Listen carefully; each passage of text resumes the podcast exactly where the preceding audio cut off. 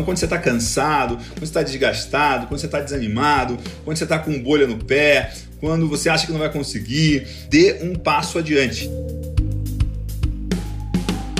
Eu sou Gustavo Passe e esse é o Empreenda Cast. Aqui a gente explica a teoria na prática. Olá, amigos sonhadores! Este é mais um episódio que a gente vai conhecer a teoria na prática. Está presente comigo na mesa virtual aqui do EmpreendaCast, Miguel Cavalcante. Tudo bem, Miguel? Gustavo Passe, tudo bom? Uma alegria estar com você aqui. Obrigado pelo convite. Uma alegria estar com a sua galera, com os seus sonhadores, né? Muito, muito bom. Gostei, porque o Sonhador. sonho é, é importante mesmo.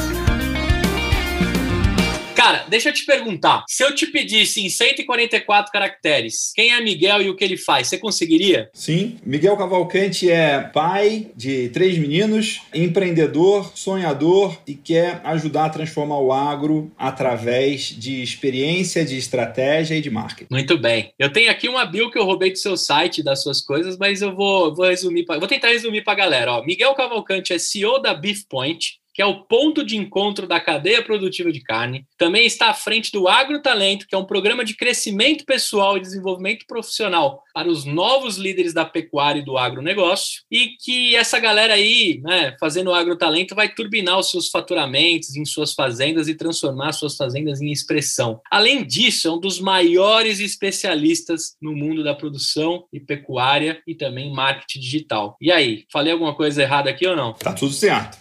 É isso aí. Muito bem. Olha só, sonhador, ele também é fundador de um podcast que com certeza você conhece, porque é muito do que a gente pratica aqui. Inclusive, Miguel, fique sabendo que o Man in the Arena, né, com esse meu inglês maravilhoso, é uma inspiração do EmpreendaCast. Você aí, sonhador, que é da raiz do conteúdo de empreendedorismo em videocast, em podcast, vai saber do que eu estou falando. Eu curtia muito assistir, sinto falta, mas estamos aqui com um dos caras que levantou esse projeto e bateu com força aí para ensinar a galera como que é a verdade nua e crua do mundo do empreendedorismo. Saudades do, do MEN ou não, ô, ô, ô Miguel? Muita saudade. Vou te anunciar aqui, acho que em primeira mão, que a gente vai retomar o projeto. Estou retomando o projeto em 2021 com um formato um pouco diferente e mas com muito do que a gente fez lá desde o início, né, que é conversar com pessoas que a gente quer conversar. Então, a maneira que a gente seleciona convidados é muito simples: é qual é a pessoa que é empreendedora ou que tem alguma coisa a contribuir para empreendedores que eu, Miguel, quero muito conversar, que eu, Miguel, quero aprender com eles, com, com eu, Miguel, quero me inspirar. Então, eu sempre busco alguém que a conversa seja interessante e eu quero ter essa conversa, eu quero aprender com essa pessoa, porque uma das maneiras mais fáceis e ricas de você aprender é conversando com pessoas que têm experiência em primeira mão, né? Então, esse é o objetivo aí. E o mais legal, né? Quando é semanal, você pode ter certeza que, no mínimo, 52 pessoas diferentes você vai conhecer naquele ano, né? Isso é uma das coisas que eu falo pra galera aqui, né? Eu sou especialista em quebrar empresa porque eu tenho um MBA aqui gravado com mais de 100 caras que passaram por aqui, que quebraram, que aprenderam, que construíram. E no final do ano eu sempre tenho mais 50 pessoas incríveis para conhecer. Uma dessas pessoas incríveis está aqui registrada em 2021, Miguel Cavalcante. Que você tá falando direto da Fazenda ou não, Miguel? Você tá numa fazenda aí ou não? Não, eu tô na minha casa em Alphaville, em Santana de Parnaíba, né? Santana de Parnaíba. Você é nascido em aonde? Eu sou nascido no Rio de Janeiro, sou criado em Goiás, morei 20 anos em Piracicaba e desde 2016, tem quase 5 anos, eu mudei aqui para Alphaville. É cidadão do mundo, na verdade, né? Deixa eu te perguntar, a gente tem uma playlist do Empreendacast no Spotify que a gente sempre coloca uma música favorita de cada entrevistado. Queria saber o que a gente vai colocar lá no nossa playlist by Miguel Cavalcante. Olha, é, é, quando eu vou entrar em palestras, em eventos, eu gosto muito do Back in Black, do ACDC, mas tem uma outra música que eu gosto muito também, que é Mamas Don't Let Your Babies Grow Up to Be Cowboys, do Willie Nelson. Né? Então... Muito bem. É. então segue lá, você que acompanha a nossa playlist, é só entrar no Spotify, Empreenda Cast, vai ter um pouquinho do nosso entrevistado de hoje. Agora, cara, começando o nosso papo aqui, eu tenho umas perguntinhas para você. Vegano ou carnívoro? Carnívoro. Total, né? A maior tendência entre os veganos é se tornar um ex-vegano. Será, cara? Aí é perigoso, absoluta. hein? e agora, praia ou fazenda? Fazenda. Videocast ou podcast? Podcast. Podcast, muito bem.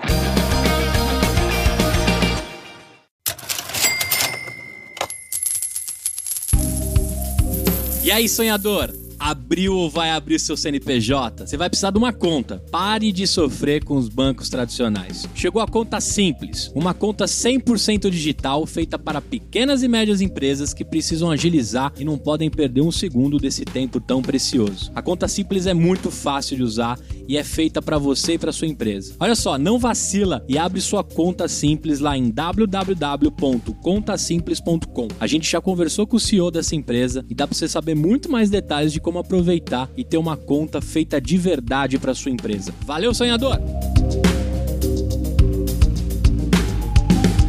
Cara, é, eu conversando com seus amigos, você tem muitos amigos, queria agradecer o Vitor Damasi, que eu conversei, pessoal da, da sua empresa, né, também, galera que trabalha contigo. E eu perguntei pra galera, me fala umas curiosidades aí do Miguel e tal.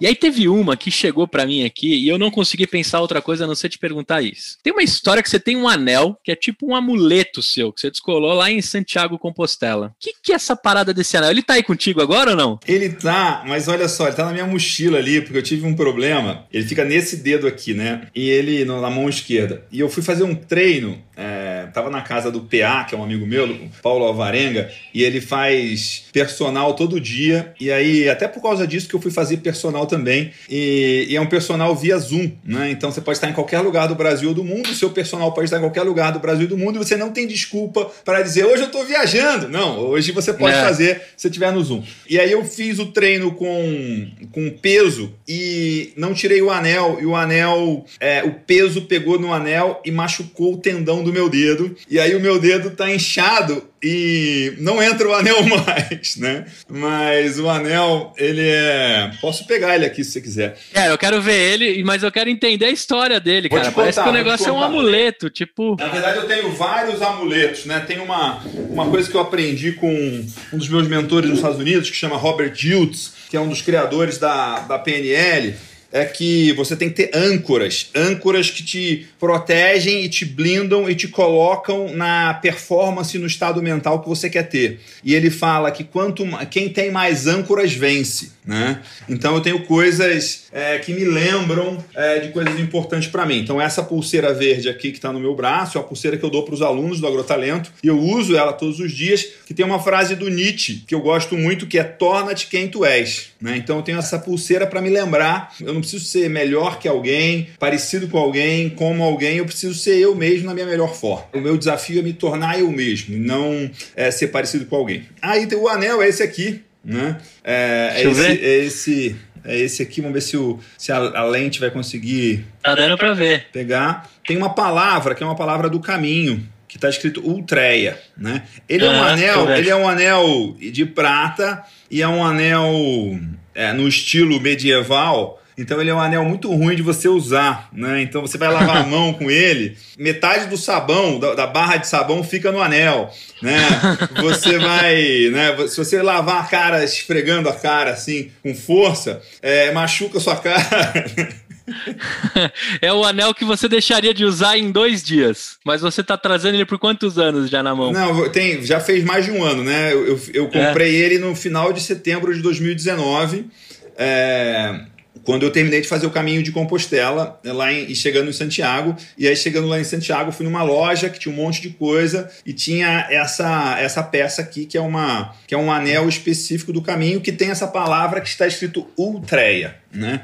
Ultreia significa o seguinte: é, 789 quilômetros. Se a pessoa está fazendo, se ela está cansada, se ela está machucada, se ela está o que for, não dá para você falar para ela, viu? Uhum. Vai mais rápido hoje, acelera que você chega. Não tem nada, não tem nada disso. Você pode falar uma coisa para a pessoa que está andando 789 quilômetros, que é ultreia, que é de um passo adiante. Né? Ultreia significa um passo adiante. Então, quando você está cansado, quando você está desgastado, quando você está desanimado, quando você está com bolha no pé, quando você acha que não vai conseguir, você só dá mais um passo adiante, né? Um passo adiante. Então, quando eu queria ter uma lembrança física do caminho de Santiago que eu pudesse carregar comigo, né? Eu gostei muito desse anel, com um anel bonito, tem muito significado para mim, né? Para outras pessoas Sim. não tem significado, mas para mim tem significado. E essa palavra eu achei incrível, porque é, o caminho também é uma metáfora da vida e esse um passo adiante serve para o caminho e serve para a vida. Né? Quando você estiver em todos os momentos, que você estiver ganhando, se estiver perdendo, se estiver muito feliz, se estiver muito desanimado, dê um passo adiante, né? continue em frente. Né? Então,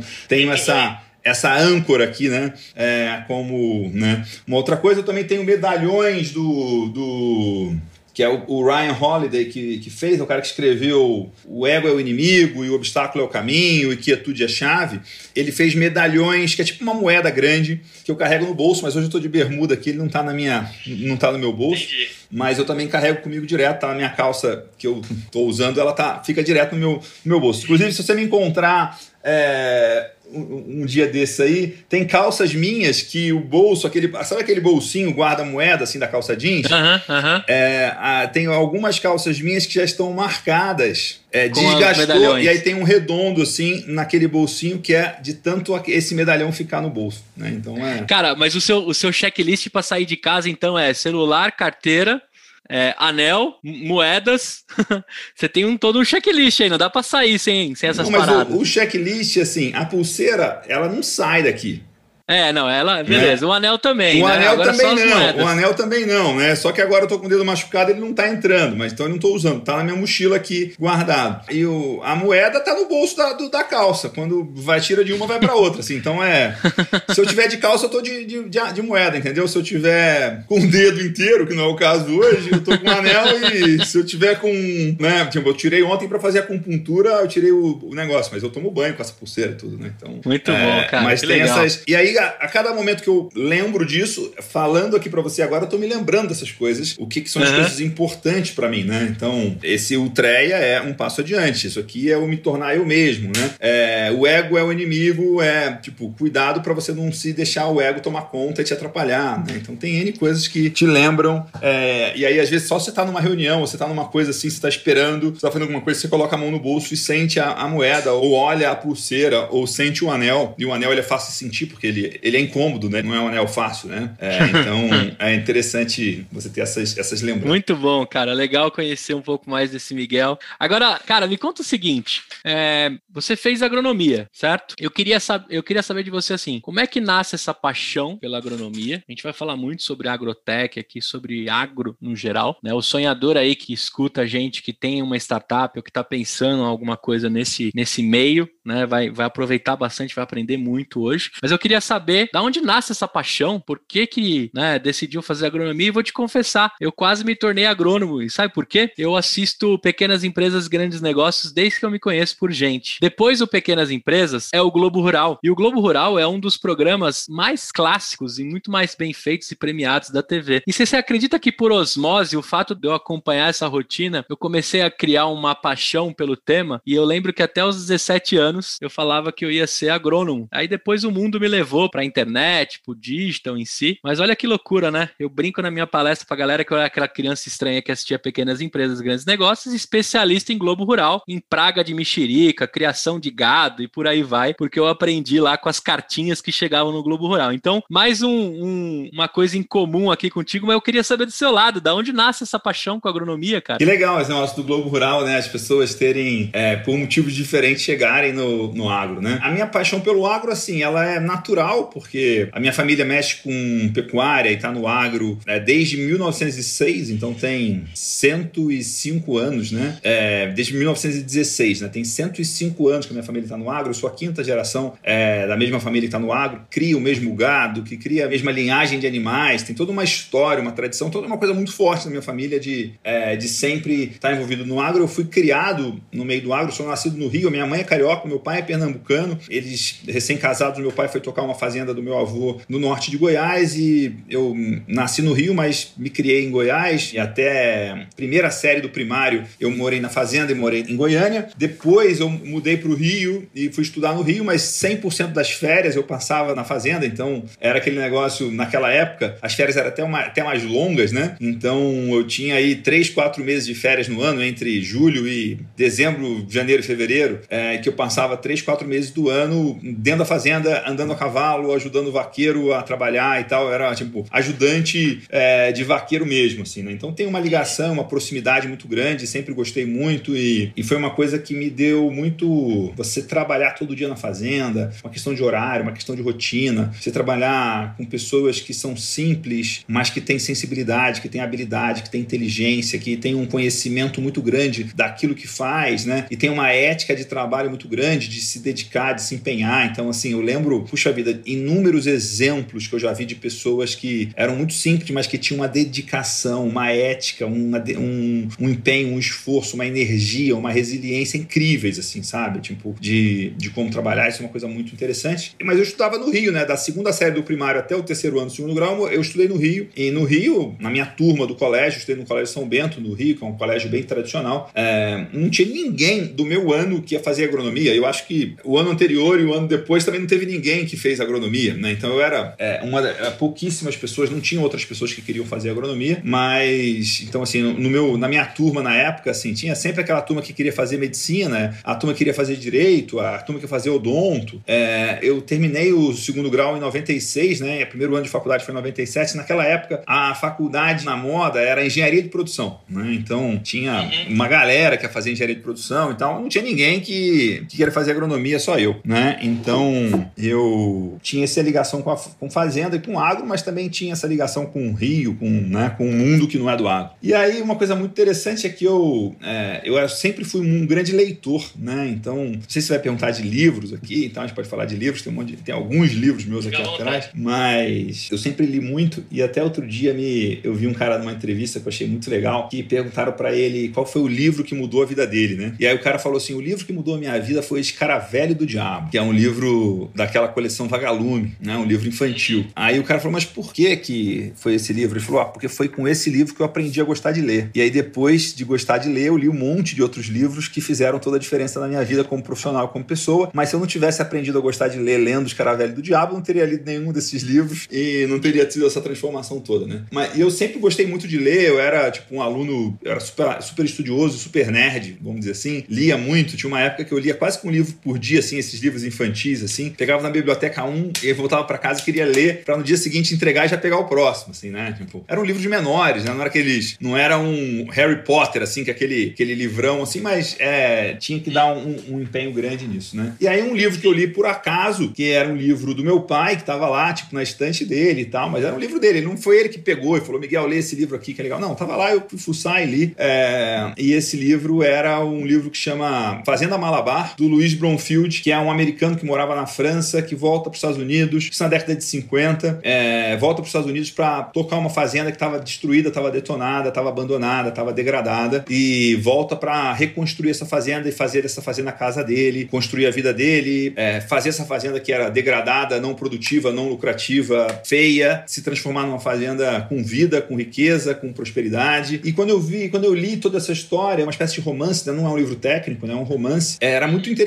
ler aquilo, falar, puxa vida, isso aqui é incrível, né? Isso aqui se transforma e tal. Tipo, e aí eu tive um estalo que eu ia fazer agronomia é, para de alguma forma viver de, de fazer isso, né? E já estava no sangue, já estava na tradição, já estava no, né? De uma forma muito, muito interessante, né? Então, eu tô falando aqui para você, tô lembrando de um outro livro que eu também li mais ainda por acaso, que me influenciou muito também, que é desde garoto, assim, eu às vezes pegava livros que eu não sabia que eram bons ou não, nem o que significava, né? Então, lá no São Bento, uma vez teve uma feira de livros, que era uma, uma feira que você levava um livro seu e trocava por outro livro. E aí eu fui nessa feira, e aí tinha um livro lá que chamava, eu devia estar na quarta série, na terceira série, eu era bem, bem moleque, assim, sabe? E aí o livro era Revolução dos Bichos. Aí eu falei, bom, esse livro aqui deve ser um livro de fazenda e tal, vou, vou pegar esse livro para mim e vou ler esse livro. Não é um livro de fazenda, né? É um livro do George Orwell, do, que é o cara do 1984, que é o do o cara que criou o conceito de Big Brother, né? Que inspirou a propaganda da Apple mais famosa do mundo e tal. E esse livro, ele é uma crítica ao governo socialista, ao governo comunista, ao governo ao totalitarismo, né? Que é uma história que os bichos de uma fazenda fazem uma revolução contra os donos humanos que exploram e, e abusam dos bichos. E aí os porcos são os que é, coordenam essa, essa revolução e se tornam piores e mais abusadores nos outros bichos que os próprios humanos. Então, então é uma, uma história de quem faz a revolução muitas vezes se transforma no que no algo algoz ainda mais agressivo e prejudicial. E eu li esse livro por acaso, assim, total, e isso de alguma forma me moldou muito, né? É, eu tenho amigos que leram, leram Nietzsche com 14 anos e bugou a cabeça deles e tal. Então tem é, coisas bem interessantes que livros podem fazer de você ter acesso a coisas é, diferentes e, e, valiosas que te trazem uma visão de mundo diferente, né? Isso é uma coisa que eu, eu, eu penso muito sobre isso, que assim, o livro ele é uma coisa que assim, muitas vezes é o melhor conhecimento daquela pessoa tá, aqui, tá ali naquele livro e alguém cuidou e você pode simplesmente pegar aquele livro e andar com aquela pessoa e tirar férias com aquela pessoa. A pessoa pode ter morrido já há centenas de anos e ela pode ser seu mentor nesse processo. É, é muito, muito interessante. É, fui muito feito e construído por livros, né? Tipo, livros me influenciaram Legal. muito, me influenciou muito. E tem uma outra coisa que as pessoas estão, não estão muito atentas hoje. É, eu até, um dos meus hábitos de voltar a ler livros, né? É, com mais frequência, inclusive livros físicos ou livros no papel, livros no Kindle e tal, porque eu escuto muito livros hoje, é que livro também é um treinamento de foco, né? É, é um treinamento para você ficar atento, para você ficar presente, para você fazer uma coisa que não foi desenhada para grudar você ali. É muito fácil ficar no WhatsApp, no Instagram e no Facebook o dia inteiro, porque o desenho do software e do sistema é para te prender ali. O livro não, o livro requer uma energia ativa sua de estar tá prestando atenção, de estar tá lendo, de estar tá virando as folhas, de estar tá atento a cada uma das frases, né? É, e quando você treina esse foco, você absorve muito mais e também esse foco você pode usar nas, em todas as áreas da sua vida.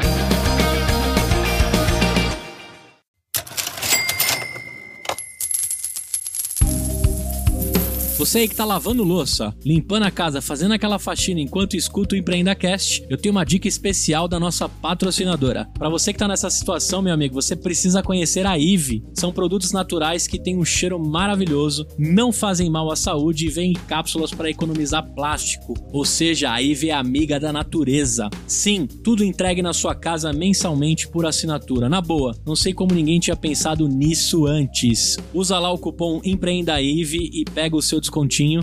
Que é yvybrasil.com. Acessa lá e prestigia essa patrocinadora que é uma linda.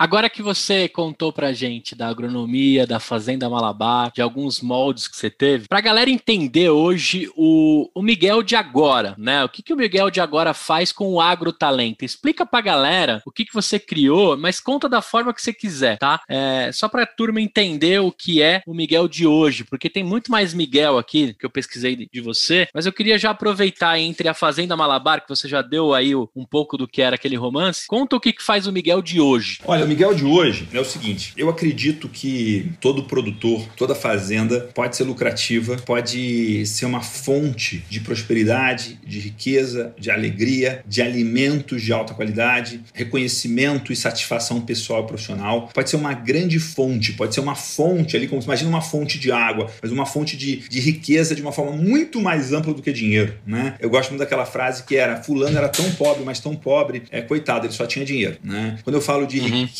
quando eu falo de prosperidade, é de alegria, de satisfação, de realização, de crescimento, de sensação de estar contribuindo, de estar gerando valor para o mundo e também sendo beneficiado por isso, né? E também gerando valor para você, para sua família, para as pessoas que trabalham com você. Eu acredito demais nisso. Ao mesmo tempo, esse ano eu faço 20 anos de formado, então tem 20 anos de experiência profissional pós-formado e tem toda a minha vida até me formar. É, morar nos Estados Unidos um ano, que foi uma coisa que mudou muito a minha cabeça, abriu muito a minha cabeça, expandiu o meu mundo, né? Vamos dizer assim. Experiência de trabalhar é, na fazenda, experiência de viver e, e de. Na minha família, meus pais, a renda dos meus pais sempre veio e vem de uma fazenda. Né? Então, eu sei as dificuldades que é viver de fazenda. Uma coisa é você passear em fazenda, outra coisa é você gostar de fazenda, outra coisa é você viver de fazenda. Ter uma vida próspera e rica e agradável vivendo de fazenda. Né? Então, viver de fazenda não é fácil. É, quem não é de fazenda muitas vezes acha que quem tem fazenda é milionário, é, é super rico e tem toda uma, uma riqueza enorme, e isso é em parte verdade, né? É, é, muito fácil você ter uma fazenda que vale mais de um milhão. Muito fácil, né? Muitas fazendas valem mais de um milhão. Agora, é muito uhum. raro você ter fazendas que geram mais de um milhão de reais de lucro por ano. É uhum. radicalmente diferente. Né? Então você tem fazendas que, que valem né, 10 milhões de reais e que não dá 10 mil reais de lucro por, por mês. Muito Eita. comum, muito comum. Né? Então a pessoa é multimilionária quando ela morre, mas ela não é rica quando ela é viva. Não adianta adianta muito ser rico quando você morre, né? Tipo,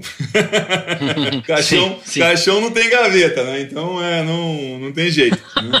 É, então é esse. é, não adianta ser rico quando você morre, você tem que ser. se você- é muito melhor ser rico quando você está vivo, né? Então, É isso aí. E aí, isso é a minha visão. Quando eu olho assim, a visão de futuro é toda fazenda pode ter isso. Todo dono de fazenda pode ter isso. Todo dono de fazenda pode viver uma vida digna, rica, divertida, interessante, valiosa, produtiva de uma fazenda. Eu acredito nisso totalmente. Ao mesmo tempo, é, a gente estava falando de livros e tal, todas as minhas experiências em 42 anos de vida são experiências que eu vou pescar coisas aqui. Então, de Uhum. ver a minha família vivendo de fazenda, os desafios do meu pai tocando fazenda. O meu pai tinha uma fazenda que não era muito grande e o meu pai teve cinco filhos. Como é que o meu pai criou cinco filhos com uma fazenda, para uns é grande, para outros é pequena, mas uma fazenda de gado de corte com mil hectares, né? Cinco filhos. É, Quem mexe com fazenda, estiver escutando isso aqui, vai falar, pô, mil hectares, criar cinco filhos no Rio de Janeiro e tal, tipo, é uma conta bem difícil de fechar, né? É, não é uma conta fácil de fechar, não. Então, esse tem essas dificuldades. Ao mesmo tempo, eu fiz agronomia, Hum. só que eu não fui um agrônomo clássico, né? Quando eu estava na agronomia, eu já tinha outros interesses, eu já tinha uma visão de entender coisas novas e tal. Eu entrei na faculdade em 97, me formei em 2001, então foi num momento que estava nascendo a internet no Brasil, né? Em 97, das primeiras coisas que eu fiz quando eu entrei na Exalc, lá em Prescaba, foi no departamento de informática da Exalc criar o meu e-mail, porque eu queria ter um e-mail, porque eu sabia que existia internet e eu olhava para isso com cuidado. Quando eu fui morar nos Estados Unidos, em 99, eu ganhei uma bolsa da CAPES para morar um ano nos Estados Unidos, de agosto de 99 a agosto de 2000, eu morei nos Estados Unidos. É, não tinha celular, não tinha smartphone, não tinha iPhone, não tinha WhatsApp, é, mal tinha e-mail. Telefone era muito caro naquela época, não tinha Skype, não tinha nem ICQ naquela época. Então, inter- é, era muito caro ligar, você tinha que comprar um cartão telefônico, fazer uma ligação de baixa qualidade, custava caro. O dinheiro que eu tinha era uma vez por semana você ligava para os seus pais e não mais. Tipo, você não ligava para outras pessoas, você não ligava para seus amigos, você não ligava para ninguém, você ligava para seus pais uma vez por semana, né? E Tô você vivo, né? e você trocava e-mails. Então, naquela época, para mim, receber um e-mail era um presente. Era eu saber da vida das pessoas. É eu me comunicar com toda a minha vida que tinha ficado aqui no Brasil, ela acontecia por e-mail. Então, eu tive esse, ao mesmo tempo que morar nos Estados Unidos naquela época, estudar numa faculdade americana, tinha internet banda larga em 99. No Brasil não tinha Hum. internet banda larga. Então, tive acesso a um mundo que estava começando ainda, né? É, e tal. Né? Me formei em 2001, fui convidado para trabalhar com um negócio que mexia com internet. Por quê? Porque era o, era o melhor salário? Não, era o pior salário. Fui trabalhar num negócio com uma promessa de ficar sócio, que eu fiquei sócio depois. A minha proposta de salário, o meu salário efetivo era o pior salário das propostas que eu tinha de emprego. Por que, que era o pior salário? Porque era um negócio iniciante, um negócio é, incipiente, o negócio estava começando. Uma aposta, né? Era uma aposta e ao mesmo tempo eu comprei esse sonho, né? Você chama aqui os sonhadores, né? Eu comprei esse sonho e falei, bom, isso aqui vai mudar o mundo, esse negócio de internet aqui. Porque esse negócio de internet aqui, é, o cara que tá lá em Rondônia, o cara que tá na Bahia, o cara que tá no Rio Grande do Sul, ele vai ter, tá no interior de qualquer lugar do Brasil, ele vai ter acesso à informação no mesmo momento que a pessoa que está na Quinta Avenida de Nova York, na Avenida Paulista em São Paulo. No mesmo momento. Isso não existe hoje. Verdade. É, é, se você, você assinasse, se você assinasse o jornal naquela época, o jornal era físico, ele ia para casa das pessoas e ele chegava dois, três dias, né? A Veja chega, não chega, chega no sábado em São Paulo na casa das pessoas e chega na quarta-feira na, na casa das pessoas no- em, outros, em outros estados e outros no interior. Então você tinha um atraso da informação, né? E agora você não tinha mais isso. Então tinha essa tinha essa visão. Outra coisa, desde que eu me formei, eu sempre fui um cara. Lembra que eu falei que né, eu era o leitor voraz quando eu era criança? Na adolescência eu li menos. Na faculdade eu li menos. Quando eu saí da faculdade, eu falei, puxa vida, para tocar esse negócio aqui que eu tô tocando, para ele dar certo, nada que eu aprendi na escola funciona. Não tive aula das coisas essenciais para esse negócio funcionar. Aí eu comecei a ler sobre vendas, sobre marketing, sobre gestão. E aí, quando você cuida com isso e quando você investe tempo, né? Eu tenho 20 anos de formado, né? Então, se você olhar até 2011, há 10 anos atrás, eu já tinha 10 anos de formado, né? E se você investe tempo, energia. É, às vezes você fala, ah, em um dia dá para fazer muita coisa. Não dá para fazer muita coisa em um dia. Mas em, em um ano dá para fazer muita coisa. Em 10 uhum. anos dá para você construir um império em 10 anos. Né? Então, se você, se você lê dois livros por mês, que é super factível para quem tem o hábito de ler 15, dia, 15 minutos por dia, né? Um amigo meu fez essa conta outro dia, né? Leia 15 minutos por dia que você lê 24 livros por ano, né? Se você lê 24 livros por ano, se você em 10 anos, e se você escolheu bem, você leu 240 livros muito bons. 240 Verdade. livros são muito, é muito melhor do que um MBA se você leu com atenção e cuidado 240 livros muito bons. Né? Então, esse, com certeza. eu fiz isso ao longo do tempo. Então, eu via no meu negócio, na minha vida, no meu trabalho, os conhecimentos que eu aprendi na agronomia não eram suficientes para fazer o meu negócio dar certo. E eu também, desde o início de tudo que eu fiz, né, com Beef Point, com Agrotalento e tudo mais, era sempre a mesma pergunta que precisava ser respondida. É o que faz a diferença numa fazenda. O que que faz uma fazenda dar certo, sabe? Tipo, a mesma coisa que eu olho isso para os negócios, eu vou num restaurante, eu vou num, num, num, hotel, né? Eu vou num aplicativo, né? É, numa empresa de consultoria, numa fazenda, em qualquer negócio, né? É, é, empresa que vende algum tipo de produto, né? Que vende algum, algum negócio. Eu sempre me pergunto o que que faz, qual, onde, qual que é a mágica desse, uhum. desse negócio? Qual que é o pulo do gato desse negócio? Qual que é a engrenagem que faz esse negócio girar. Eu sempre tive isso na minha cabeça, sempre me perguntei isso. E aí, me, e aí o Beef Point, o Agrotalento, sempre foi com esse foco, era trazer conhecimento que uhum. fizesse o negócio dar certo. E aí, com o passar do tempo, eu fui vendo tanta coisa que não era falado no meu mercado do agro e que não era ensinado, não era tratado, e apesar disso era o mais importante, que era é, relacionamentos interpessoais. Quando eu falo de contratar a gente, gerir gente, é relacionamento. Quando eu falo uhum. de vender, é, é, relacionamento. Quando eu falo de comprar, é relacionamento. Quando eu falo de negociar, é relacionamento. Então, assim, ah, Miguel, você quer ser psicólogo? Não, cara. Em todas as coisas que você estiver fazendo importantes na vida, vai ter outras pessoas envolvidas. Todo uhum. o seu trabalho tem outras pessoas envolvidas. Então, você tem que ser, você tem que ter excelência, você tem que ter maestria em nessas outras coisas que você é,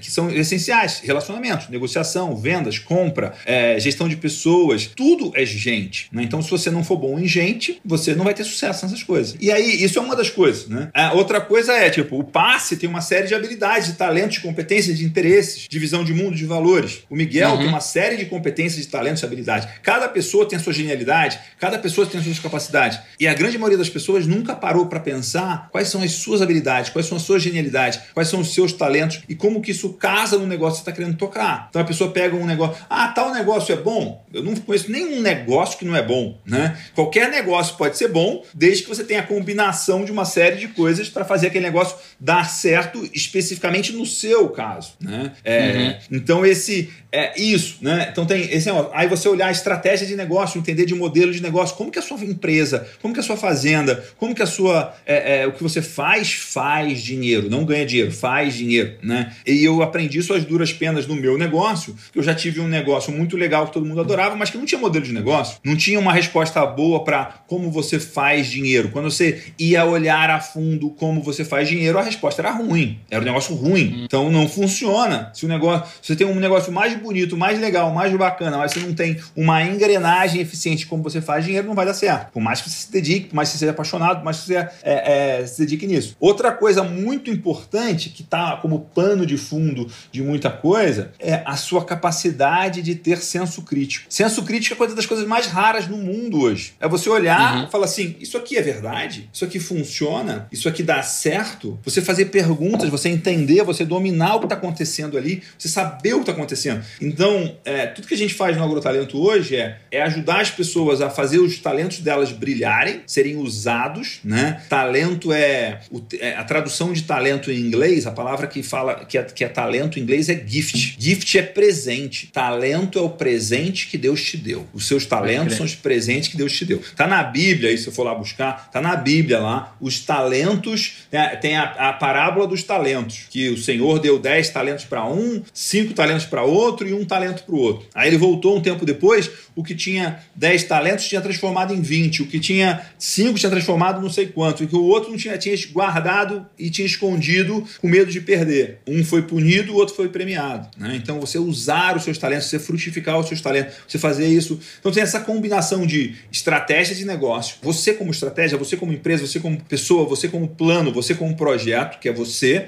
É, tem essa uhum. questão de senso crítico e tem toda essa dinâmica de relações interpessoais que entra venda, entra negociação, entra conflito, entra compra, entra pessoas, entra família, né? No, no, no agro, a grande maioria das pessoas do agro, é, dos negócios do agro, são negócios familiares. Então, né, são negócios que tem pai e filho, tem marido e mulher, tem pai, filho, avô e neto, tem sobrinhos e tios. Então você tem as relações interfamiliares que são super importantes também, que podem construir um negócio de uma forma muito harmônica e bonita, ou pode ser uma grande guerra que destrói tudo. Faz família que briga, empresa que briga, não vai para frente. Né? Então é, é verdade. E aí, esse processo todo de manualizar, de entender, não é no sentido, ah, Miguel, então você ensina isso. Ensinar é pouco. Né? O que o grande objetivo é que a pessoa implemente, que a pessoa coloque em prática. Então, quando a pessoa fala assim, Miguel, fiz o agrotalento, adorei o agrotalento, para mim significa pouco. Quando ela fala assim, gostei muito das aulas, significa pouco. Quando a pessoa fala, Miguel, aprendi muita coisa, significa pouco. Miguel, coloquei uma coisa em prática que mudou a minha fazenda, significa muito. Quem aprendeu 100 coisas no agrotalento, significa pouco. Quem aplicou uma coisa no agrotalento, significa muito. Significa e muitas vezes uma coisa aplicada vai pagar 10 vezes o valor do curso. Na verdade, esse é o nosso objetivo. Né? É, o que, que é uma coisa que a pessoa vai aprender no agrotalento, aplicar no seu negócio, na sua fazenda, na sua família, e vai pagar em 10 vezes o valor que ela pagou no curso. É isso que eu quero. Né? Não precisa aplicar 10 coisas, não. Vai aplicar também, se for o caso e tal, se quiser. Aplica uma. Uma coisa que vai pagar 10 vezes, tá tudo certo. E hoje passou quantos alunos aí pelo agrotalento? Quantos donos, aspirantes ou é, herdeiros de fazendas já passaram pela sua mão aí? Todo tipo de história, né? Todo tipo. Nossa, a gente está gente lançou a primeira turma no final de 2014, na entrega do curso mesmo foi na virada de 14 para 15. Desde 14 a gente está fazendo isso. E a gente já tem mais de 1.500 alunos. Eu não sei exatamente aqui o número de alunos hoje, mas a gente tem 1.500 alunos e alguma coisa. Né? Então tem Pô, gente. Se você fosse convidado para a sede de cada uma dessas fazendas, você podia morar no, numa fazenda por dia aí de convite, que você ia ter é, pãozinho quente e ambiente de fazenda todos os dias, hein? Uma fazenda por dia demorar vários anos para conseguir visitar todas. Para visitar todas, cara. Você já fez o cálculo do número de hectares que você já atendeu? Não fiz, Não, né? Cara. Eu acho que você pode fazer isso na próxima turma, né? Estamos falando aqui de X mil hectares, né, dentro dessa sala aqui, porque estamos falando de bastante espaço, de bastante gente, de bastante famílias. Quando a gente puxa os números, né? Você começou falando de um negócio que eu achei muito assim, eu mudei, na verdade, nesse papo contigo, né? Eu sempre achei que a fazenda estava ligada ao glamour, ter dinheiro, né, de montar uma fazenda, né? Eu sempre achei que ter uma fazenda, ter um rancho, né? Isso é uma palavra assim que, eu, sei lá, eu consigo contar nos dedos quantos amigos eu tenho que de alguma forma teve um rancho, né? E aí eu sempre falo, pô, esse cara é milionário, hein? O cara chega de Hilux, né, com jet ski, anda na represa, né? Deve ter, deve ter moto, bug quando era pequeno, sei lá, o que que a gente pensa, né? Mas na verdade, alguns casos, a, a grande maioria dos casos, né, aquilo foi de mão para mão em várias gerações, que é o caso da sua família também, né? Então, eu até vou te confessar que eu perdi um pouco do desse desse conceito que eu tinha, fazenda era coisa de milionário, né? E na verdade, saber que uma fazenda de 10 milhões não faz às vezes 10 mil de faturamento é de mega lucro, né? preocupante, né? né? É, de lucro. Isso é, isso é mega preocupante, né? Então, no agrotalento, você tem aí mais de 1.500 pessoas que transformaram as suas fazendas. Eu gosto muito de uma expressão que você usa, na verdade, fazenda expressão, né? Você faz as pessoas tornarem as suas fazendas expressão. Agora, eu fui dar uma, uma olhada no seu LinkedIn, né? É até legal que o sonhador, o sonhador entendeu agora desse, desse Miguel que traz a educação, né? É, do agro é, nesse formato de curso. Mas você falou um pouquinho, deu uma pincelada aí no Beef Point.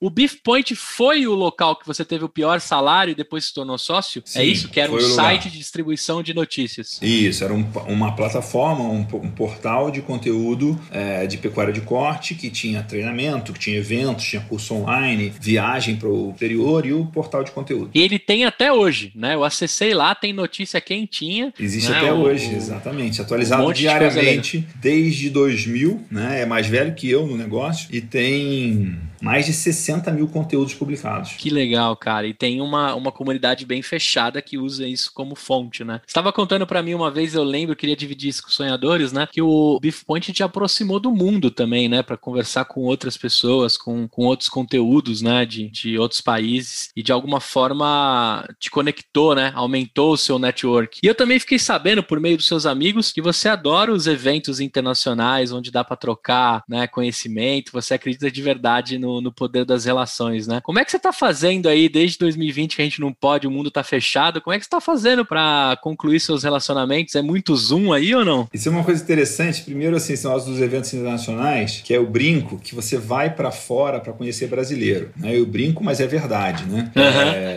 então, assim, por exemplo, você citou dois amigos meus, né? O Vitor e a Paula. Eu conheci os dois no evento internacional, em março de 2015, né? É, de março de 2015, não.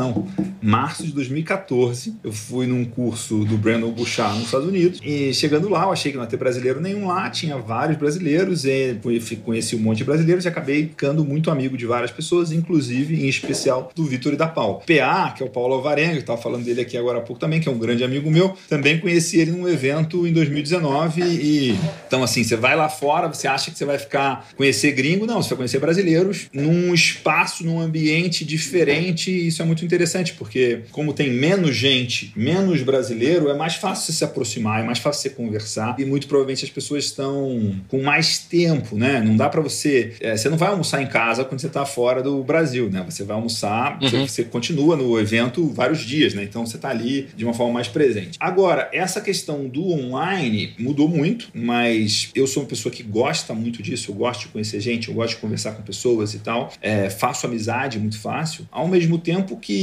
uma série de coisas ficaram mais fáceis, né? Hoje a maioria das pessoas tem mais agenda para fazer coisas ao vivo Verdade. online do que tinha antes, né? A pessoa não vai viajar mais, né? Ah, Miguel, vamos gravar uma entrevista assim assado. Eu, se eu não puder, ou se eu não quiser, ou não fizer sentido para minha estratégia, é uma coisa. Mas dificilmente eu vou falar, não, Miguel, o Passo, eu tenho uma viagem nesse dia, eu vou estar tá fora nesse dia. É. Não, tipo, vai estar tá lá. Então, eu também, né, quando eu comecei a fazer o Man Arena lá atrás, em 2010, um dos motivos era que em 2008 eu comecei um projeto que eu chamava de MBA do Miguel. Hum, lá é vem que era ah. o, o, seguinte, eu brincava assim, falava, pô, não quero fazer MBA da GV, né? Tipo, quero fazer um MBA mais específico para as minhas demandas, meus interesses. E eu entendi que as pessoas iam fazer MBA, que elas queriam aprender uma série de coisas técnicas e de conhecimento teórico e prático, e também elas queriam conhecer pessoas de alto nível. Então, as pessoas vão fazer MBA por, essa, por um mix de conhecimento e relacionamento. Uhum. É, já tinha até, é, tinha um cara nos Estados Unidos que eu até conheci ele depois num evento evento, anos depois, mas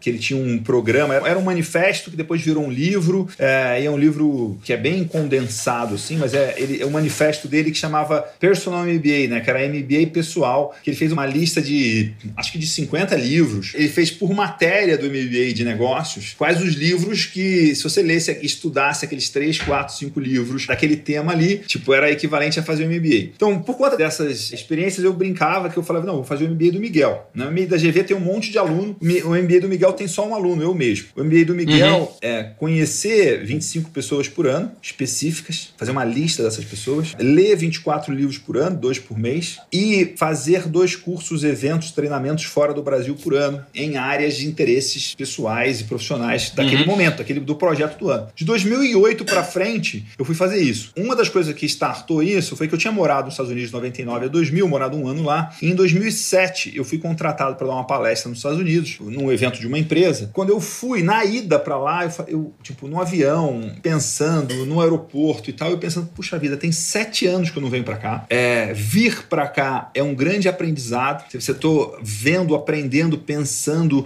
a minha cabeça está exposta a uma série de coisas aqui. Faz sete uhum. anos que o, o, tempo passou assim, tipo, eu pisquei o olho e passou sete anos, eu não vim mais. Então, assim, eu tenho que vir pelo menos uma vez é, por ano é, para fora do Brasil. Né? E aí, de 2000 2008 para frente, eu segui com esse MBA. É, isso, inclusive, foi muita inspiração para fazer o Agrotalento. O Agrotalento é a derivação, de alguma forma, é, do MBA uhum. do Miguel, é, mas para outras pessoas, porque eram quais eram as coisas mais importantes que eu precisava aprender naquele ano. Né? Hoje o Agrotalento é quais são as coisas mais importantes que um dono de uma fazenda precisa aprender nesse ano. Tanto que o Agrotalento 2021 ele é diferente do 2020, por aí vai. Né? Então tem esse, uhum.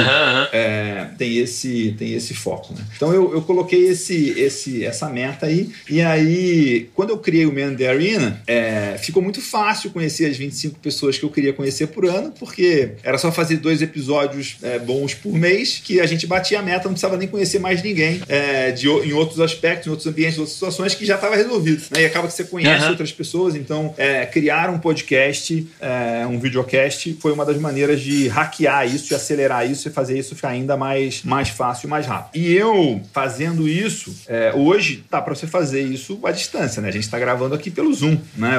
Você Sim. deve estar em São Paulo, eu por acaso estou em, em Alphaville, mas a gente podia estar tá em países diferentes, né? A gente podia estar tá em continentes Sim. diferentes e ia funcionar do mesmo jeito. Então, a pandemia, ela mudou o jeito de você encontrar com as pessoas, mas ela não diminuiu as oportunidades de você se encontrar se você tem interesse, se você vai atrás e se vale a pena, também se vale a pena conhecer você, né? Também tem essa questão, né? Tipo, para você você buscar ser uma pessoa que contribui, que gera, né? Até um dos livros que eu li lá atrás também que me influenciou muito, que eu acho que eu não vou ter aqui, é, que é um livro que um amigo meu me deu em 2000 e puxa vida, 2002 ou 2003? Não, uhum. foi 2002, é, foi 2002, 2003. Um livro que chama que se chama O Amor é a Melhor Estratégia, né? É um livro que não tem mais, não é editado mais, você vai achar ele só em sebo, estante virtual e tal, é, que, que é um livro do cara que era diretor do, do Yahoo, chama Tim Sanders, que é que fala que o sucesso profissional ele é baseado em três pilares, né?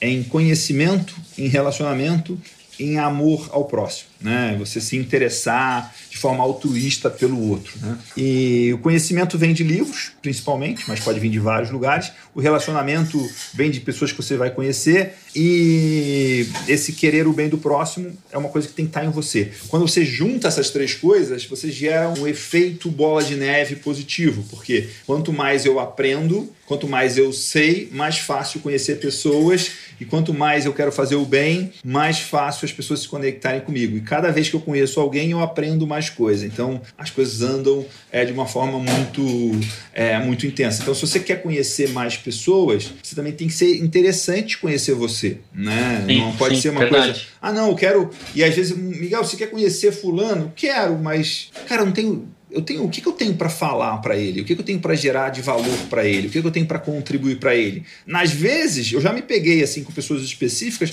não, não tenho nada para oferecer hoje. Então não faz sentido uhum. eu ter aquela reunião. É, não adianta eu, ah, eu quero conhecer fulano. Não vai adiantar nada conhecer fulano, porque eu não vou conseguir gerar valor para ele naquele momento. Então, peraí, como é que eu posso gerar valor primeiro? Né? Então, isso é um dos segredos do relacionamento, né?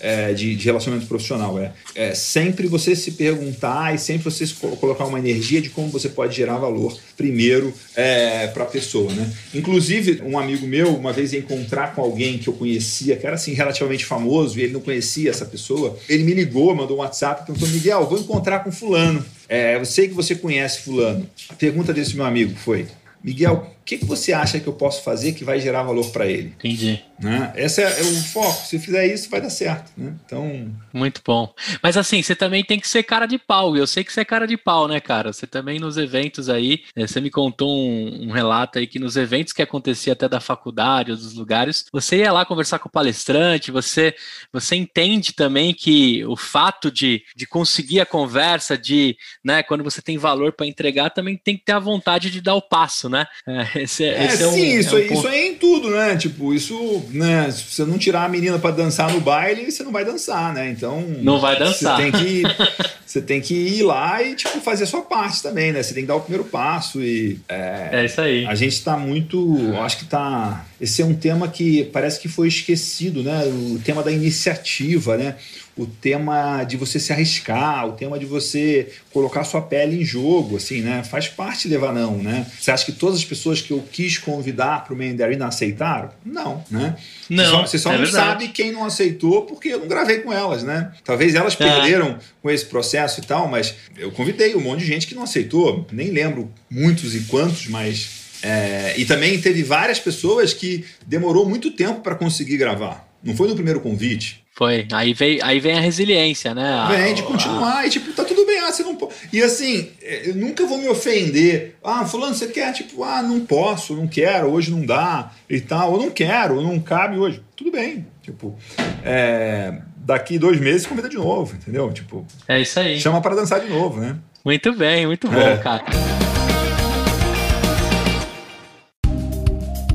Olha só, sonhador, quero te fazer um convite. O nosso grupo no Telegram tá bombando. Já somos quase mil empreendedores. Quero te fazer um convite. O link tá aqui no feed ou no link do blog. Você pode acessar também pedindo pra gente via direct do Instagram. Então vem pro nosso grupo no Telegram, encontre um sócio, encontre parceiros, valide o seu negócio e tenha apoio. Não importa em qual canto do Brasil você tá, sempre estaremos conectados na maior comunidade empreendedora da podosfera. Chega aí, sonhador, tô te esperando.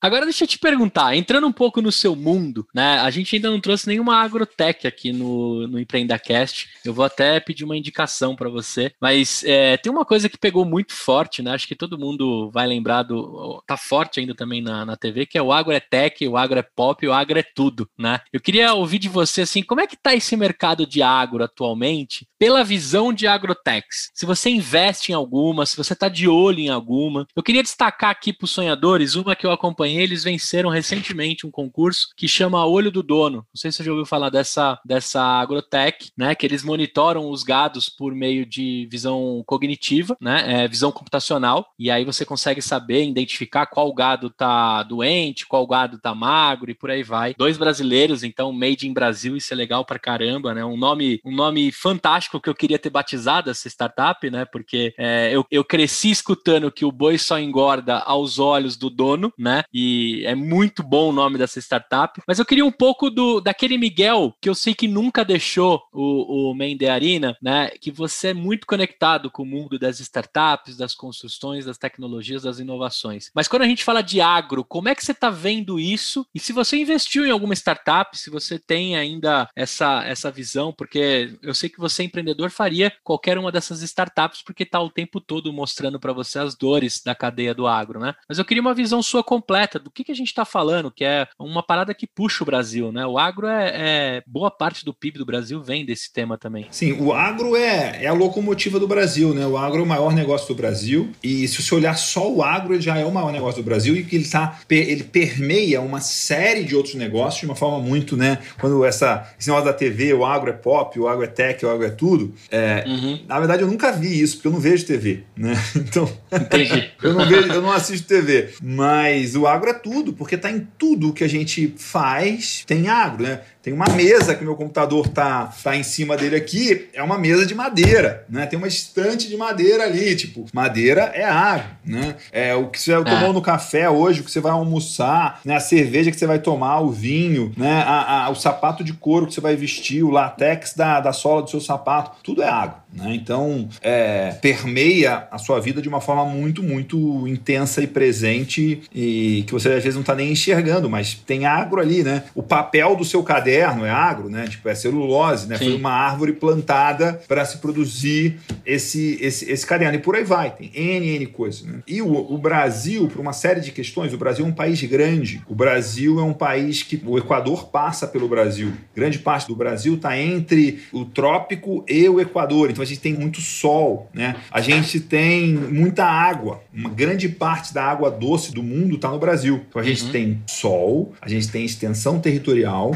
a gente gente tem água. Não tem outro país no mundo que tem essa combinação tão boa. Você tem a Rússia, tem muita tem água, tem muito muita extensão territorial, mas não tem, não tem sol, está no frio. Mas tem muito gelo, né? Tem, tem água, gelo, mas tem gelo. Tem gelo, então não funciona, não tem temperatura, não tem clima, né? Fora é. que, quando esse negócio do agro é tech, muita gente do Brasil, de alguma forma, ainda associa o agro ao Jeca Tatu, a um personagem, a uma coisa atrasada e tal, né? Mas o agro tem muita tecnologia e muita tecnologia brasileira. Né? Então, assim, é, o soja, por exemplo, era um negócio de clima frio. Né? Né? Hoje tem soja no Maranhão, tem soja no Piauí, porque se estuda, se desenvolve, se pesquisa, se seleciona a soja para lugares mais quentes, para lugares com outra quantidade de sol, de luz, de horas de dia, de clima, de quantidade de água e por aí vai. Né? Então você tem toda uma evolução tecnológica para permitir se produzir mais em lugares que não se permitia produzir.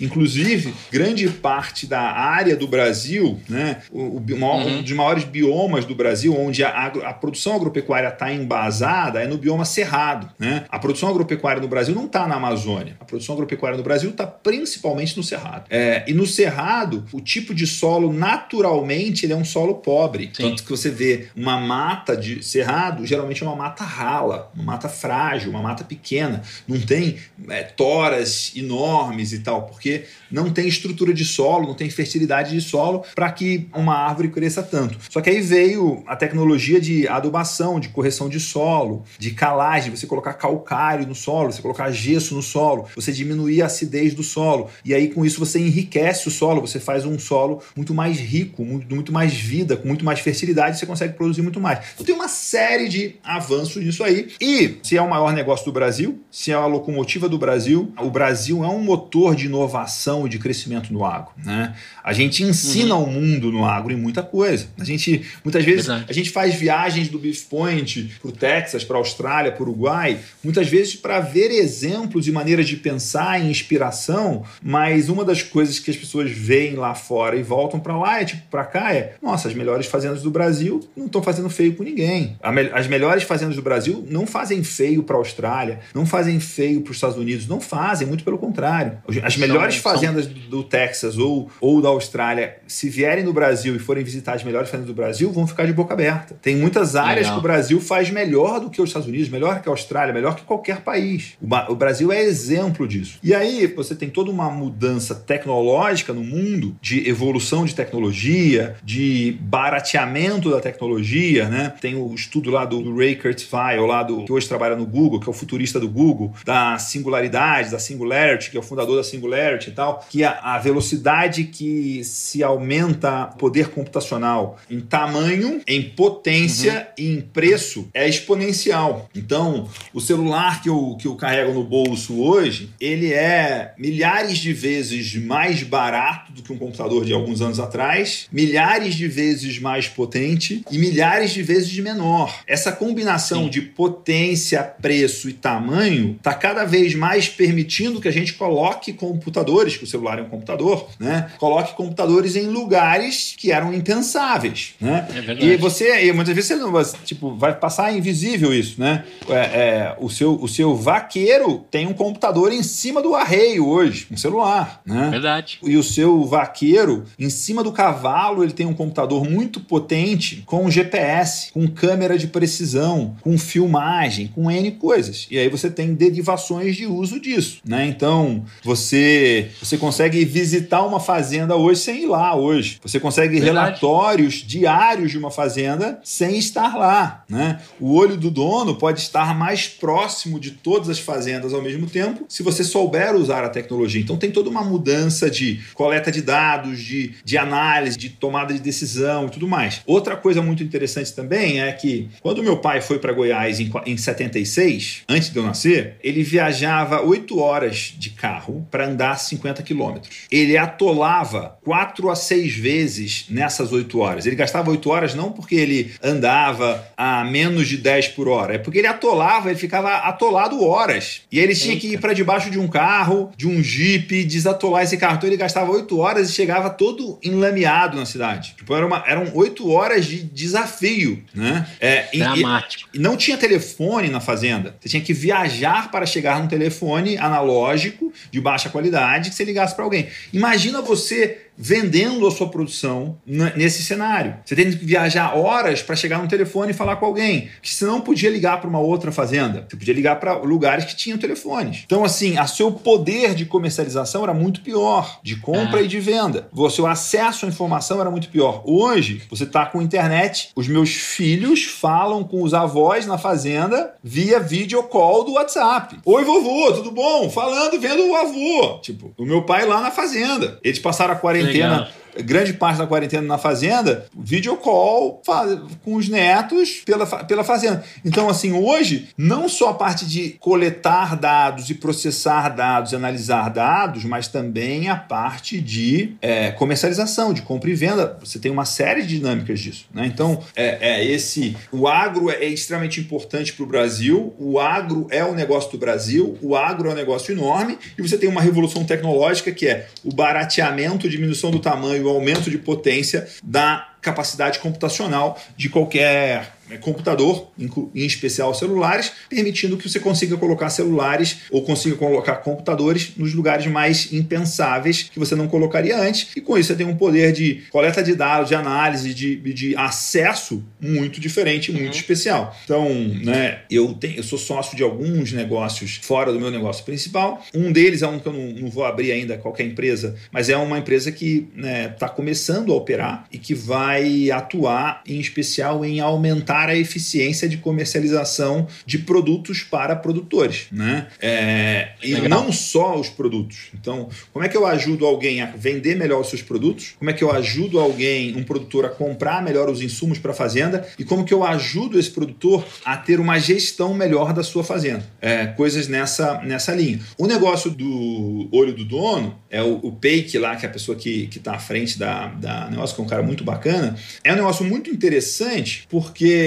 é impensável há alguns anos atrás e cada vez vai ficar mais factível de fazer, que é eu filmo você e aí eu tenho uma câmera, porque a câmera do celular hoje, né, ela não é, não é a hum. câmera que tira foto, né? Isso é uma coisa que do mesmo jeito que não é o olho que enxerga, né? É, o que enxerga é o cérebro. O olho é a lente. Né? Então tem o, a ah. mesma coisa, a foto de um celular não é a lente do celular que tira a foto, é a lente mais o computador do celular processando essas imagens e aí a foto ela é fruto da lente mais o, o processador. Por isso que você tem fotos incríveis num celular com uma lente infinitamente menor do que de uma câmera clássica que só tem lente, mas não tem processador. É, e aí com isso, o processador e a lente você consegue tirar uma foto ou uma filmagem e você filma o boi e você sabe o peso do boi em tempo real. Só que ainda tem outras coisas. Se eu pego um boi do pasto ou boi do confinamento, eu tenho que levar ele até o curral. E no curral eu vou passar ele dentro de uma balança clássica que vai pesar o bicho, né? Não vai fazer um cálculo da imagem dele, vai medir quanto de massa esse bicho tem, né? É, tem um custo de trabalho e tem um custo energético. O boi, ao sair do pasto e até o curral, ele para de comer e ele sofre estresse, ele anda, ele viaja, ele não ganha peso aquele dia, pelo menos. Tem muitos casos ele perde peso. Então eu gastei ganho de peso. O animal que não foi no curral, ele tá no final do dia mais pesado do que o animal que foi no curral. Então se eu estou levando no curral uma vez por mês, a cada um dia do, dos 30 do mês, eu estou deixando de ganhar peso. Se eu estou medindo dentro do pasto ou dentro do confinamento, sem manejar e mexer com esse animal, ele, eu continuo pesando ele, gerenciando, mas eu não tenho o gasto energético daquele animal. Então tem uma série de ganhos, né? Eu também consigo pesar com muito mais frequência, consigo medir o ganho de peso diário dele. Então deu algum Até erro. Qual a ração tá dando certo ou não? Deu um erro, deu um erro. E começaram a misturar errado a ração, o gado vai perder menos, vai ganhar menos peso. E aí você só perceberia isso 30 dias depois. Com essa balança você vai conseguir ver isso de uma forma muito mais rápida. Então tem uma série de, de mudanças e evoluções e, e avanços que são muito é, interessantes nesse processo que está permitindo que você tome é, decisões melhores. E eu sempre, isso é uma coisa, por exemplo, uma das coisas que as pessoas me perguntam muito é, Miguel, qual é o software que você recomenda para você usar é, para eu gerenciar minha fazenda? E aí, é a mesma coisa que as pessoas me perguntarem, Miguel, qual que é o carro que você recomenda eu comprar? Qual que é o carro? Qual que é o carro que o passe tem que comprar? Eu não sei. Por quê? Qual que é a sua necessidade? Sim. Né?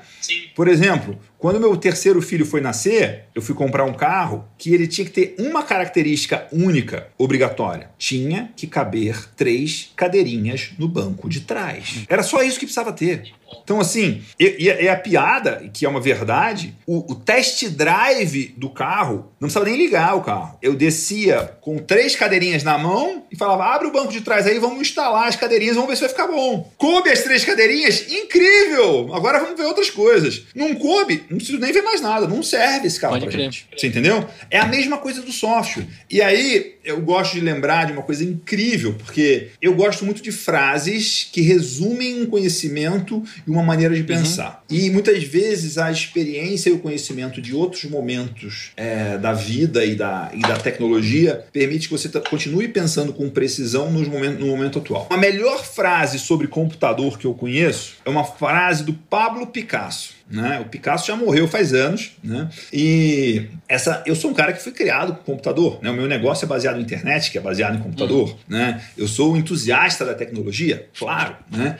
É, tudo aqui que a gente falou até agora foi sobre tecnologia. Só que a frase que eu quero trazer para você é uma frase do Picasso que é: computadores são inúteis porque eles só sabem dar respostas. O software é inútil porque ele só dá respostas. Qual que é a pergunta Verdade. que você vai fazer para o software? Qual que é a pergunta que você vai fazer para o computador? Então, para você decidir qual é o melhor software para sua fazenda, você tem que me dizer quais perguntas você vai precisar responder. Com base nas perguntas, eu consigo te ajudar a pensar qual vai ser o software. Mas a maioria das pessoas não pensou nas perguntas e já quer as respostas. E tem uma série de soluções de softwares aí dando uma série de respostas. Mas será que você precisa dessas respostas? Ah. Se você não sabe, ter a resposta certa da pergunta errada vai te atrapalhar. Verdade. Né? Isso em tudo. Né? Então, o grande segredo, a grande inteligência, a grande competência estar em saber qual é a, a, pergunta que você precisa fazer. Aí depois você vai atrás da resposta. E quando você sabe qual é a pergunta, a metade da resposta já está lá. Né? Então isso,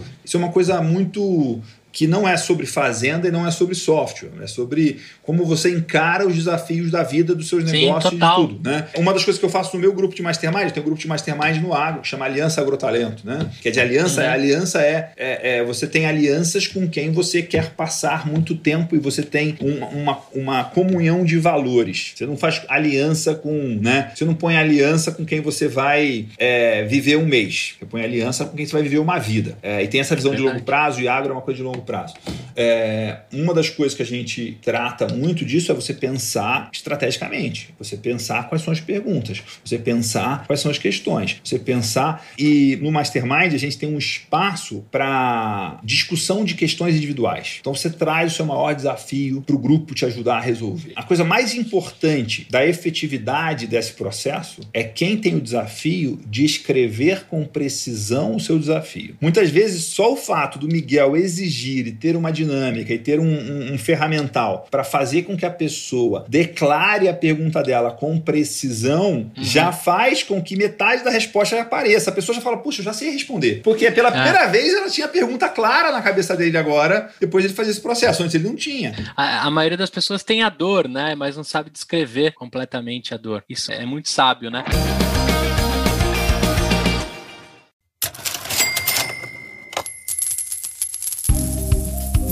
Esse quadro é um oferecimento da nossa patrocinadora e pioneira com o EmpreendaCast, Verity, uma empresa que vai te ajudar na intensificação digital. A Verity é digital de ponta a ponta e todas as soluções são pensadas e orientadas pelo seu negócio. Entra lá no site, encontra os conteúdos, o site está de cara nova e você também consegue entrar no Telegram, receber materiais incríveis em primeira mão lá da Verity www.verity.com.br. Siga também nas redes sociais arroba Verity Digital. Lembrando que Verity é com TY no final.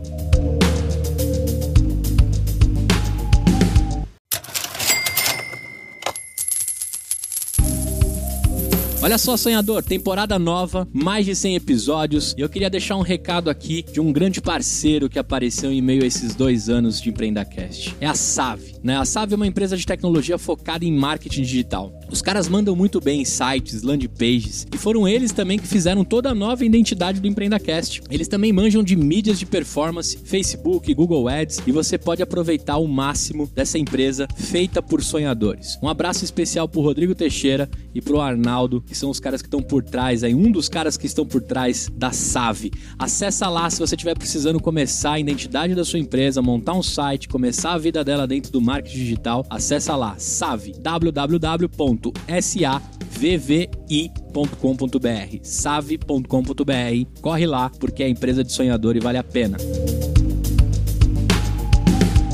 Bom, aqui a gente, a gente trouxe de Picasso a gado, passamos por marketing digital. Agora eu quero fazer uma pergunta para você, cara.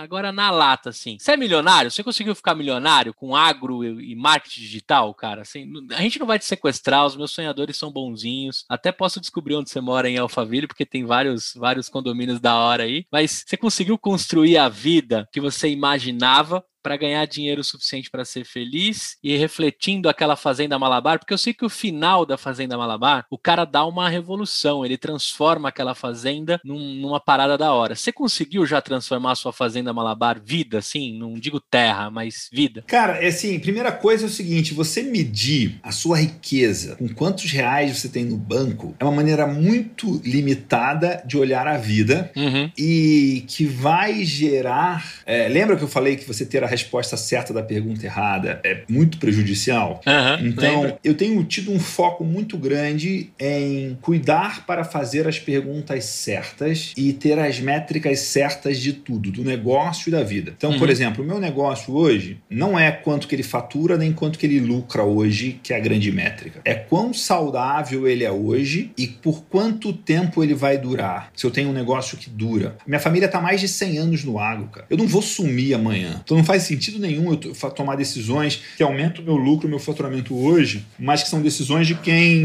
não tem visão de longo prazo. 10 anos é pouco para uma fazenda. 50 anos é a resposta. 100 anos é a resposta. Eu tenho 42 anos. É, tem, tem uma grande chance de eu viver mais 100 anos, se eu me cuidar, com toda a evolução tecnológica que a gente vai ter nos próximos 100 anos. Então, eu, daqui a 20 anos eu tenho 60. Daqui a 20 anos a tecnologia que a gente vai ter de saúde, não de doença, Pode crer. de saúde, é muito diferente do que a gente tem hoje. Então, se você tem 40 anos e se cuida, você pode viver mais 100 anos com muita. É, é, não com certeza, nenhuma certeza, né? Mas com uma grande chance, um grande potencial disso. Sim. É, então é muito fazer as perguntas certas, né? Tipo, num, né? Tipo, já fiz lançamento que faturou mais de um milhão. Cara, isso era a coisa menos importante e que eu menos falava para as pessoas. Eu não falei para meus pais, entendeu? O dia que eu faturei um milhão, sabe? Tipo, não, não falei, tipo, uhum. não queria que ninguém soubesse disso, né? Então, e outra coisa que eu vejo porque assim, eu ando em muitos mundos, né? Em muitos, eu ando em muitos mercados diferentes, né? Então,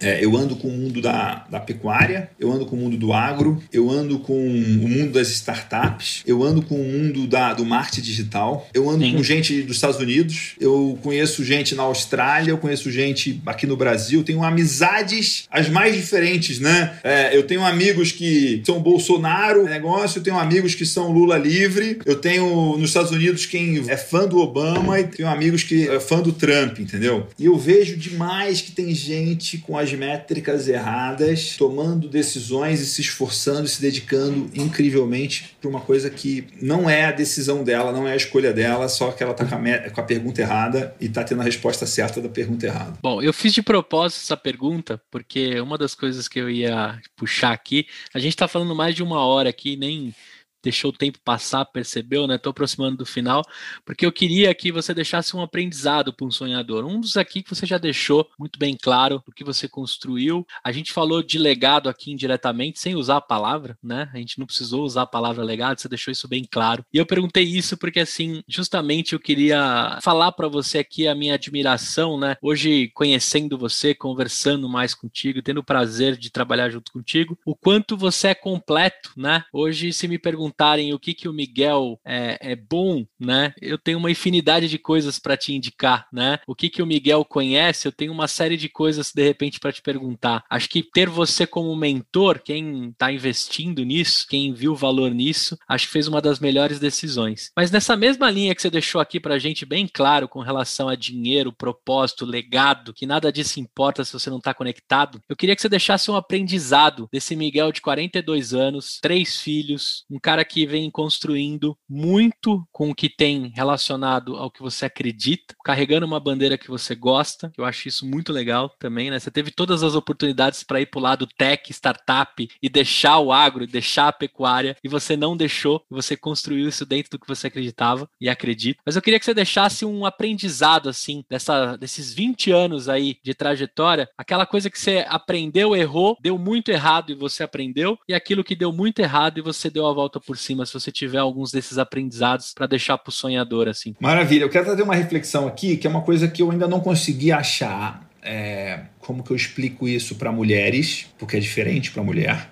Então, uhum. vai servir muito mais para quem é homem, é, ou para você pensar de alguma forma para homens ligados a você, pode ser seu filho, pode ser o que seja. Né? É, isso é um, uma coisa que eu tenho pensado muito e refletido muito, e estudado muito é, nos últimos tempos, que é como eu me torno um homem melhor. E uma das coisas que me começou essa reflexão de uma forma muito profunda foi a pergunta de um amigo meu americano que era sobre como você avalia os seus amigos homens. E aí ele, ele trouxe três perguntas. Né? A primeira pergunta é: quais dos seus amigos homens, ou qual amigo homem seu, você queria que tivesse com você caso você tivesse numa briga de vida ou morte? Quem que você escolher para brigar com você do seu lado, né? Cuidando das suas costas, sabe? Tipo, uhum. é, sendo atacado por N pessoas, tem você e mais um alguém.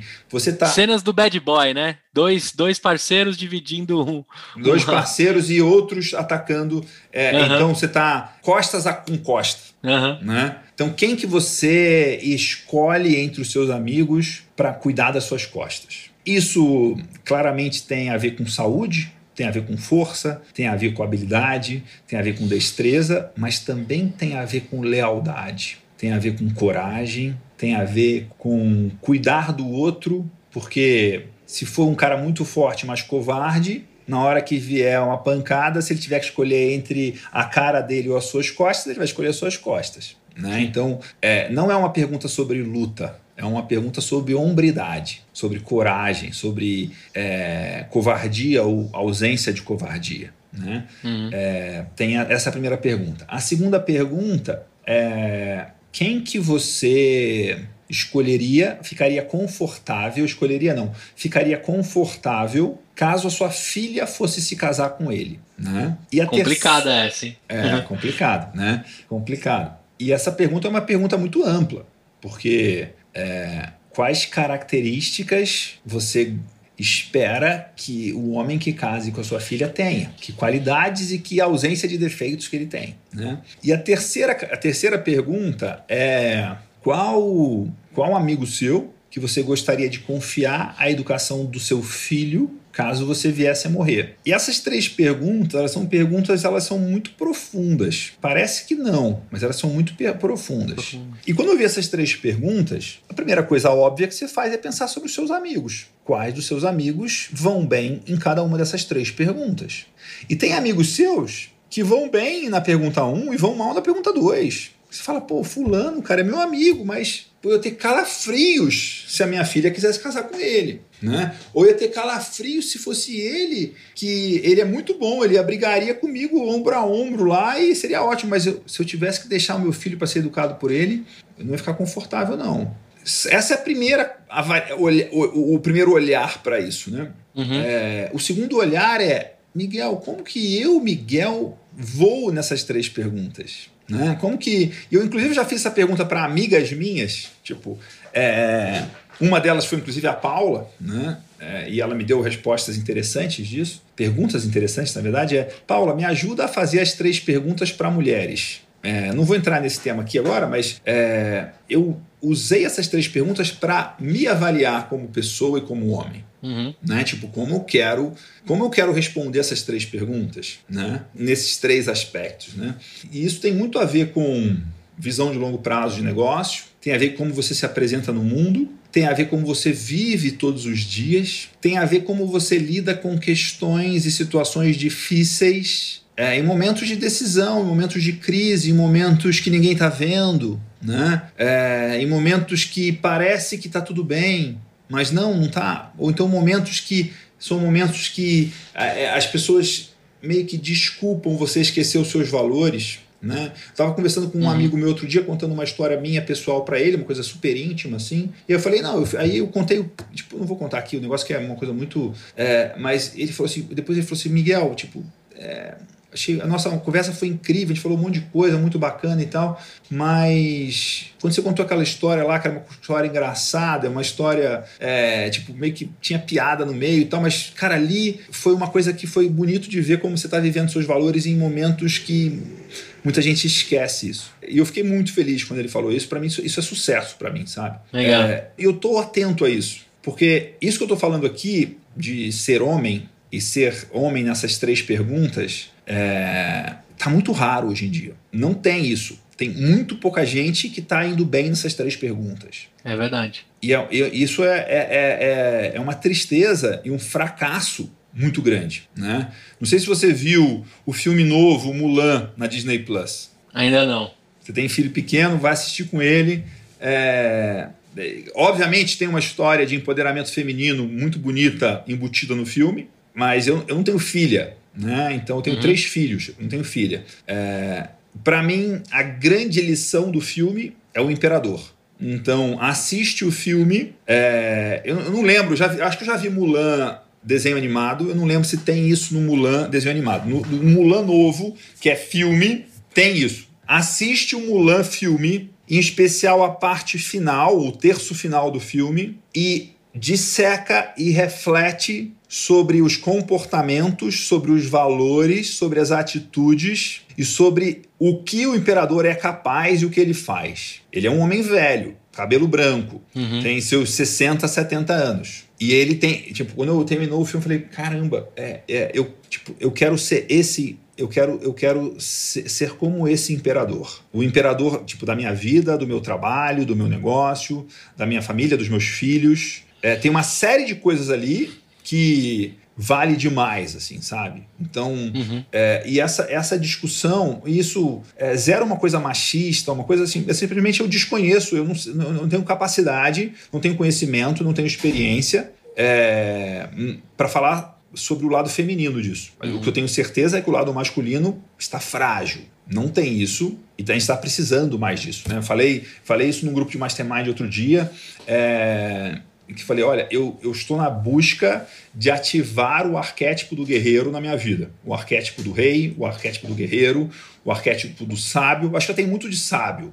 Vou continuar uhum. como um sábio. Mas de guerreiro não tem tanto. Estou cuidando muito mais da minha saúde nesses últimos é, tempos e esse ano vai ser um ano de cuidar muito disso e eu tenho certeza absoluta porque já está acontecendo cuidar da minha saúde traz efeitos positivos no meu negócio né? Aumenta a minha força Perfeito. aumenta a minha coragem aumenta a minha resiliência aumenta a minha capacidade de lidar com coisas desconfortáveis né? É, então tem uma, coisas muito mais amplas né? É, que isso né? Então é, quando a gente olha esse tipo de coisa você fala poxa mas o que tem a ver isso com o negócio? Tem tudo tem a ver com a empresa, tem tudo. Né? Então é, eu vejo que você está se cuidando muito mais hoje com a sua saúde é, e tudo mais, tipo, uma coisa inspiradora e bonita. Né? Já, já, falei disso com amigos meus que são clientes seus também, né? Uhum. É, tipo, olha, dá bronca lá no passe, entendeu? Fala com ele, meu, tipo, é, olha, veja lá a parada, tipo, né? Tipo, é, Tipo, isso não, não, não é por acaso, né? Você sabe disso, né? Então. Sim, sim, sim, é, sim. É esse, né? Cara, é assim, eu fico muito feliz pelo que você está falando, muito legal também. Eu acho que também entendo isso dentro da figura masculina, que sempre me falaram que parece que cai uma ficha na nossa cabeça quando a gente tem o primeiro filho, né? Isso é uma coisa incrível também. Eu acho que todo, todo ser humano teria que, que ter o privilégio, né, de ter um filho, né? Não só pela mulher, que é, que é a maior conexão da criação e da continuidade da humanidade, eu acho isso divino, né? Falo isso e, e olho da minha esposa muito diferente do que eu olhava quando namorada, noiva e hoje como mãe, mas também faço a reflexão e eu entrei muito na sua conversa de quando você fala desses pontos como homem, né? Porque depois que meu filho nasceu, parece que a gente desconstrói e reconstrói com o melhor que a gente tem e o melhor que a gente quer passar para eles. Fico muito feliz em ter ouvido isso, porque tem três moleque aí estão tão muito bem amparados com um pai maneiro. Queria deixar o nome deles aqui. Apareceu aí os meninos. Vicente, Antônio e Francisco. Ah, que legal, cara. Então,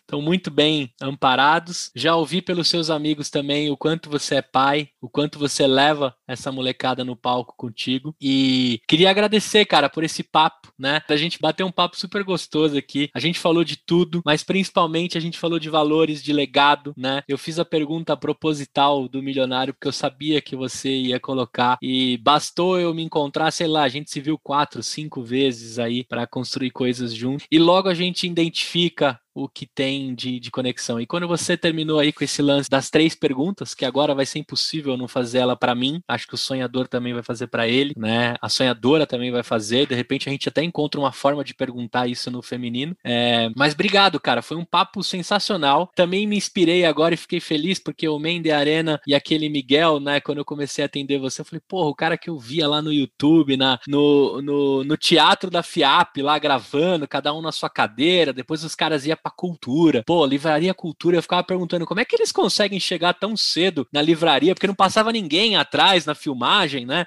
Pô, eles tinham uma exclusividade de chegar ali para entrevistar, né? Entrevistou grandes nomes que eu admiro até hoje. Então eu queria te agradecer, cara. Para mim aqui não foi só um, uma gravação de um episódio, uma, uma diversão. Foi o MBA do Gustavo, né? De alguma forma eu tô trilhando o meu MBA, assim como você trilha o seu MBA do Miguel. É muito legal eu ter um capítulo, um exercício aqui chamado Miguel Cavalcante, o agro, a pecuária, o marketing digital e os valores, cara. Obrigado de verdade, assim. É, é, eu queria que você recebesse isso da forma mais genuína possível. Gustavo, prazer estar com você, cara. Muito obrigado. Bom estar aqui. Muito, quando, muito quando bom, a gente, cara. Quando a gente se lembrar daquelas três coisas que a gente falou sobre é, os três pilares do sucesso, que é conhecimento, conhecer gente boa e querer o bem, é, tem a ver com o que a gente fez hoje aqui. E se você for me perguntar quais são os meus três valores centrais, além de integridade, é conhecimento ou crescimento através do, do conhecimento, comunidade e entusiasmo. Né? Então eu fiz essas É três isso aí. coisas aqui. Então foi um dia bom hoje. Né? Muito bom.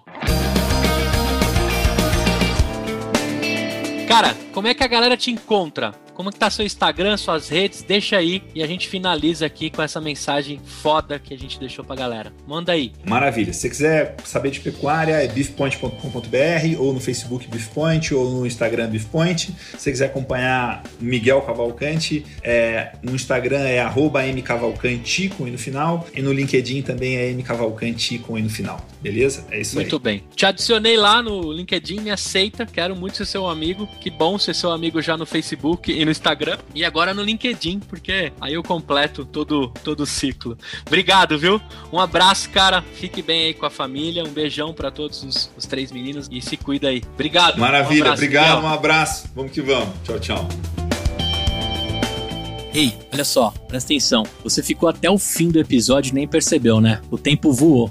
Eu quero te fazer um convite. Se você estiver me ouvindo ainda, você pode apoiar o nosso projeto www.empreendacast.com.br barra apoio. Lá você consegue contribuir com o valor que você quiser e todo o dinheiro é pra gente comprar mais equipamento, pagar o nosso estagiário o Luquinhas que cuida das postagens e deixar cada vez mais forte a nossa comunidade. Então se de alguma forma a gente entrega um conteúdo bacana pra você, eu te faço um convite. Apoie o nosso projeto, participe de grupos de mentoria exclusivo e de alguma forma a gente vai tentar também na sua jornada te entregar conteúdo diferenciado e bastante desconto aí da nossa rede de parceiros. www.empreendacast.com.br barra apoio.